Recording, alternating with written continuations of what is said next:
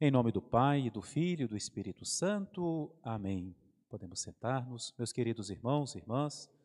Um homem preparou uma grande ceia e convidou a muitos. Depois de celebrarmos a festa de Corpus Christi nessa semana, essa parábola fala ainda mais forte ao nosso coração. Nós sabemos, meus irmãos, que Jesus pregava sobretudo contando parábolas, contando histórias. E poucas parábolas Jesus explicou.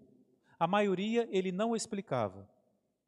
E talvez Jesus tenha feito isso para que nós pudéssemos, no decorrer dos tempos, sempre nos debruçar sobre suas histórias para aprendermos, de modo que as parábolas de Jesus são sempre atuais, elas se aplicam a todos os tempos. E Jesus nos deixa essa missão de, através dessas parábolas, procurar descobrir o que ele quer nos ensinar em cada momento da história. É uma coisa que nos impressiona, que já faz dois mil anos que o Evangelho é pregado, que as mesmas histórias são contadas e recontadas e elas são sempre atuais. De alguma forma, nós ouvimos essas histórias como se fosse a primeira vez que elas são contadas. Jesus não explicou a, a parábola, então cabe a nós refletir sobre elas. E hoje, então, nosso Senhor conta a história de um homem, de um talvez um rei, um pai de família que faz um grande banquete. Esse banquete representa, em primeiro lugar, a igreja, que é essa casa paterna que Deus preparou para nós, onde Ele nos acolhe, onde Ele nos alimenta. Esse banquete representa também os sacramentos que alimentam a nossa alma, representa também a palavra de Deus, que é também alimento para o nosso espírito. Mas, sobretudo, e ainda mais na semana de Corpus Christi, nós vemos isso com mais clareza, que esse grande banquete significa a Eucaristia. Santo Tomás, falando da Eucaristia, ele reza assim: ó sacrum convivium, ou seja, ó sagrado banquete. É o banquete sagrado que nos alimenta. Esse banquete também representa todos os convites que Deus dirige a nós. Cada graça que Ele nos, nos oferece é o convite para esse banquete. Mas eu queria convidá-los para nós olharmos hoje as pessoas envolvidas nessa história. Talvez não vamos nos identificar com todas elas, mas com certeza todas elas podem nos sugerir reflexões para a nossa própria vida. Nós podemos atualizar essa parábola na nossa vida. Primeiro grupo, então, de pessoas, os primeiros convidados. O pai prepara o banquete e a festa de Deus é muito diferente das nossas. A gente, quando vai muitas vezes numa festa, né, senta lá, aí vem o garçom e serve água. Dali 20 minutos ele volta com água meia hora, 40 minutos, até que muita gente se cansa e vai embora, não é? Deus não faz assim. O pai manda avisar aos convidados que podem vir, que já está tudo preparado, ninguém vai ficar esperando. Deus não nos deixa esperando, Ele é que nos espera. Tudo está preparado, vinde para a minha ceia. Impressiona, não é? a ansiedade do pai, a alegria com que o pai leva o seu, o seu convite. Além de já ter convidado as pessoas, ele manda agora o servo que vá à casa de cada um, dizendo: Pode vir, o Senhor está te esperando. Deus que nos espera ansiosamente. E essa ansiedade de Deus, essa expectativa do coração de Deus, contrasta com a resposta que os convidados dão. Eles começam a apresentar ao servo motivos para não irem. Mas nós nos perguntamos: foram motivos ou foram pretextos? Cada um teve o seu motivo. Um comprou um sítio e, para ele, os bens temporais são mais importantes do que é, estar presente no grande banquete que o Senhor preparou. Outro comprou cinco juntas de bois e ele representa aqueles para quem a diversão, o esporte, não é? A sua vida pessoal é mais importante do que participar do banquete de Deus. O outro se casou e ele representa aqueles que julgam que os seus projetos, a sua vontade, o seu prazer é mais importante do que o convite de Deus. Eles responderam de uma forma muito educada: diga lá ao Senhor que me dê por dispensado, que Ele me dispense, que Ele me desculpe, mas eu não vou poder ir. que, que nós podemos aprender deste primeiro grupo? A prioridade de Deus na nossa vida. Talvez todos nós já tenhamos dito, ao menos uma vez na nossa vida, assim: se eu tivesse mais tempo, eu rezaria mais. Se eu tivesse mais tempo, eu iria mais à missa. Se eu não tivesse tanta coisa para fazer, eu faria uma leitura bíblica mais prolongada, eu leria um livro espiritual, mas eu não tenho tempo. É, realmente, nós devemos ser pessoas muito ocupadas. As nossas ocupações devem ser realmente coisas muito sérias, que nos levam a colocar Deus de lado. Deve ser para evitar que comece a terceira guerra mundial, né? Deve ser para evitar que os planetas caiam na, do, na Terra, porque se eu não posso ter tempo para Deus, a minha ocupação deve ser algo muito importante. Ou seja, meus irmãos, muitas vezes na nossa vida, o que nós precisamos aprender é saber dar prioridade para aquilo que deve vir em primeiro lugar. As nossas ocupações sempre vão existir, não é? O nosso trabalho sempre vai existir. A dificuldade do tempo sempre vai acontecer. Mas a questão é o que eu, o que eu considero mais importante. O que é mais importante na minha vida? E para isso eu vou encontrar tempo. Quando eu tenho duas coisas para fazer, e não posso fazer as duas, eu o que, que eu faço? Não, vou fazer o que é mais importante. O resto eu vejo depois. Então, a prioridade para Deus na nossa vida. Ele nos convida, Ele nos prepara esse banquete, Ele nos, nos chama. Então, que nós, diante desses servos, né, que ao menos nós reflitamos sobre a prioridade que nós damos para Deus em nossa vida. E aí passamos para o segundo grupo. Diante da recusa, o pai falou assim: Eu não vou deixar o meu filho passar esse vexame, porque outro evangelista nos explica que era o banquete para o filho. Então, o pai, que ama muito seu filho, disse: Não, eu não vou deixar o meu filho triste, envergonhado, porque eu preparei um grande banquete e ninguém veio. Eu não vou passar esse vexame. Então ele fala para o servo: Saia, saia, vai nas ruas, vai pelas praças e chama todos todos que você encontrarem. É interessante que no começo da parábola se usa a palavra muitos, convidou a muitas pessoas. Agora não são mais muitos, são todos. Agora não tem mais lista de convidado. Agora não tem mais convidado VIP, convidado VIP não. Aqueles que mereciam estar ali porque são pessoas de destaque, de consideração, não. O pai fala: "Saia e chame a todos". E ele especifica quem são esses todos: os pobres, os cegos, os aleijados, os coxos, aqueles que normalmente não são convidados, os que estiverem com fome, os que você encontrar pelo caminho, chama, convida, traga. Interessante que diz assim o texto: obriga a que entrem, não é? Existe até, virou uma expressão latina, né? Compele a entrar, ou seja, manda entrar, tem que vir. E o servo vai, e o pai olha e fala assim: não, ainda não estou satisfeito, saia de novo. Mas eu já fui nas praças, já fui nas agora vai para a roça. Pega aí os caminhos de chão, saia por todo lado, convida mais gente. Eu quero a minha casa cheia. Quem são esses? São aqueles que não mereceriam estar na presença do Pai. Não, não estão no banquete do rei porque eles é, são pessoas de destaque, porque eles fizeram alguma coisa por merecer, mas eles estão ali por causa da bondade do Pai. Na parábola, se fosse uma, sendo, claro, a parábola não é uma história que necessariamente aconteceu, mas considerando como se fosse um fato, essas pessoas não estavam no plano do Pai no início, mas na história de Deus, não. Esses que são convidados agora sempre estavam contemplados no coração do Pai. Ele preparou o banquete para todos, para aqueles que mereciam estar em primeiro lugar, mas também para os outros. No coração de Deus há lugar para todo mundo. Deus convida a todos. Esses são aqueles que não estão na presença de Deus porque merecem. E, meus irmãos, realmente Deus chama a todos. Deus chama qualquer um. Quer uma prova de que Ele chama qualquer um? Nós. Nós somos a prova de que Deus chama qualquer um. Se Ele chamasse só os bons, quem que estaria aqui agora, não é?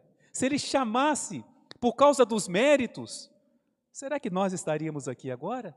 É porque Deus é bom, é porque Ele quer chamar, É porque Ele é generoso. O seu banquete é muito grande e é uma mesa onde sempre há lugar para mais um.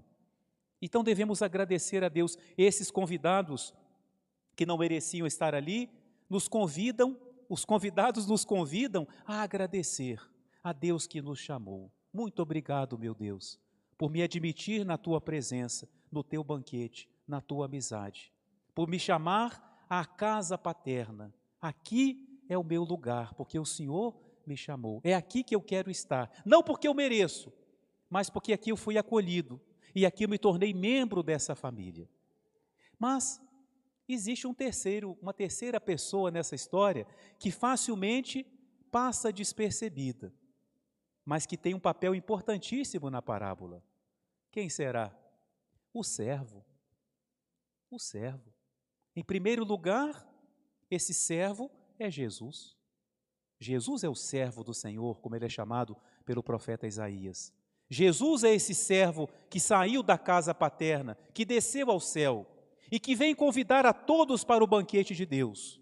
E por isso Jesus andou pelas cidades, pelas praças, por isso Jesus esteve, em tantas casas, casas de pessoas santas, como a casa de Nazaré, mas também em casa de pecadores, como Zaqueu, esteve em muitas mesas, mesas de pessoas consideráveis, como Lázaro, mas também em mesa de pecadores, como Mateus. Ele chama a todos, ele vai até todos. Então, primeiramente, esse servo representa o próprio Jesus. Mas eu creio, meus irmãos, que nós devemos olhar para este servo ou para estes servos como um espelho para nós, um exemplo para nós. Nós também devemos ter essa atitude, porque quem conheceu a Deus, quem experimentou o quanto Deus é bom, quem esteve presente na mesa de Deus, no banquete de Deus, não pode guardar isso para si. Se realmente eu experimento o quanto Deus é bom, isso transborda de mim. E eu quero levar também a outros essa alegria, essa oportunidade e essa graça. De modo que esse servo nos convida a todos a sermos apóstolos. É uma coincidência muito interessante que o Evangelho repita muitas vezes hoje a palavra, o verbo saia. Saia pelas praças, sai pelas ruas, sai pelos campos é uma mensagem que o nosso querido Papa Francisco está sempre repetindo hoje para a igreja, que a igreja tem que sair, mas não é a parede que vai sair por aí, somos nós. Não é nós temos que sair em missão, preocupados. Nós não podemos abrir a igreja e dizer, está aberta, quem quiser que venha. Não, muitos não vão vir, se nós não formos atrás, não virão são cegos, não vão conhecer o caminho, são aleijados, não podem andar. Nós temos que ir até eles, como o servo foi a cada um deles, e os trouxe para a casa do Pai. E tem uma frase do servo, que eu confesso que sempre me tocou e deve tocar a todos nós. O servo chama todo mundo que ele encontra e ele mesmo fala para o Pai: Senhor, eu fiz o que o Senhor mandou, mas ainda tem lugar vazio ainda tem lugar vazio. Isso deve nos preocupar. Aí, eu tenho lugar vazio aí, ó. Tem lugar vazio. Na, na mesa de Deus não pode ter lugar vazio. No coração de Deus não pode ter vazio. Nós precisamos nos preocupar com isso. Ah, padre, mas o importante é a qualidade. E quem disse que pouco é sinal de qualidade? E quem disse que pelo simples fato de ser pouco, que com isso já quer dizer que é bom? E quem diz que nós somos bons, então já está tudo bem. Cuidado para nós não cairmos nesse, numa espécie de um comodismo espiritual. Eu tenho o que preciso, venho à igreja, me confesso, comungo, pronto, não falta nada. Tem lugar vazio, tem muita gente lá fora. E nós temos que ter essa preocupação de sermos também missionários, de trazermos mais pessoas para Deus. E nós fazemos isso de muitas formas. Com a nossa oração, né, rezando por aqueles que ainda não tiveram a graça que nós tivemos, isso todos podem fazer, o apostolado da oração, através da oração. Fazemos isso com o testemunho da nossa vida. O fato de nós irmos à igreja já é, já é uma pregação, já é um testemunho, né? o nosso modo de viver, mostrando que Deus tem sentido em nossa vida. Né? Isso é um convite a outras pessoas, mas também com a nossa palavra, tendo a atitude desse servo, na casa de Deus haverá um lugar para essa pessoa. Então, um convite, fazemos isso também, meus irmãos, quando nós sabemos acolher as pessoas. Né? É uma coisa que a gente tem que preocupar muito. Me lembro de um padre falando assim: Eu não quero fazer na paróquia a pastoral da acolhida, que é uma pastoral muito importante. E aí falaram: Mas como assim, padre? O senhor não quer a pastoral da acolhida? Não, não quero ter um grupo de acolhida, porque a pastoral da acolhida temos que ser todos nós. Todo mundo não precisa ser nem nomeado. Temos que ter essa preocupação de acolher.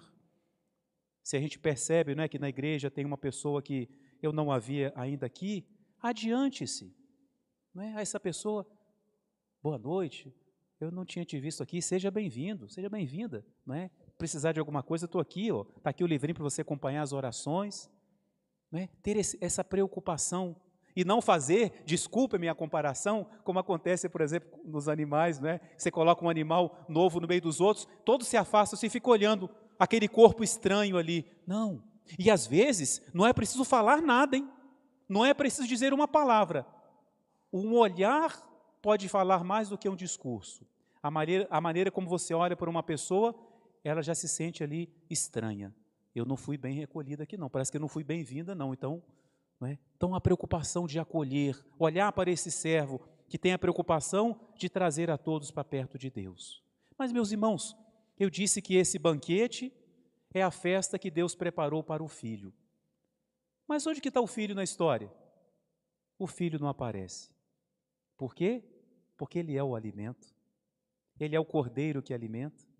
É o banquete, no, como diz São, Santo Tomás, em qual Cristo súmito, o banquete no qual o próprio Cristo é o alimento. O filho não aparece também, meus irmãos, porque ele está oculto no sacrário. E é preciso procurá-lo. É preciso ir até ele. Ele se esconde para que nós o procuremos. Nós estamos ainda no espírito da festa de Corpus Christi, que nos convida a olhar para o sacrário, que nos convida a pensar no sacrário. Falamos da prioridade de Deus em nossa vida, também a prioridade em dar um tempo a Jesus sacramentado. A partir do, do final de julho, vai começar aqui na Diocese uma coisa muito especial, que é uma fonte de bênçãos, que é o Santuário da Adoração Perpétua. Uma igreja no qual o Santíssimo estará exposto dia e noite. Eu não sei se vai ser exatamente assim, mas pelo que eu ouvi dizer, é, vai, vai haver a opção, né, o, o convite a que cada pessoa escolha um horário, uma vez por mês. Uma vez por mês, você dedicar uma hora para ir até o santuário da adoração. Uma vez, uma hora. O que, que é uma hora, meus irmãos? Para aquele que está às 24 horas por nós no sacrário? O que, que é uma hora, uma vez por mês, para aquele que está aqui os 365 dias do ano? O que, que é esse pouco de tempo para aquele que vive sempre conosco e sempre pensa em nós e nos ama? Claro, não quer dizer que todo mundo vai poder ir até essa igreja fazer a adoração, mas esse evangelho nos convida também a pensar nisso, na frequência com que eu devo adorar a nosso Senhor no sacrário. O filho está ali escondido. Ele se esconde para que eu procure, mas ele está aqui e ele me espera. Ele me convida. Ele é o servo que me chama, mas ele é também o alimento que me espera, é o amigo que me aguarda. É o Deus que eu devo adorar, é o meu Salvador, ele é tudo para nós. Portanto, meus irmãos, peçamos a nosso Senhor que a, a meditação nessa, dessa parábola nos leve a, a pensarmos na prioridade de Deus em nossa vida, a agradecermos os convites de Deus para nós que não merecemos, mas Ele quis nos convidar, e que o exemplo do servo nos leve a também ter esse espírito missionário. Eu provei na minha vida o quanto Deus é bom e quero levar a outros essa alegria, e quero trazer outros para perto de Deus porque há lugares vazios na casa do Pai e no coração de Deus, sempre há um lugar para mais um filho que se aproxima dele. Em nome do Pai e do Filho e do Espírito Santo. Amém.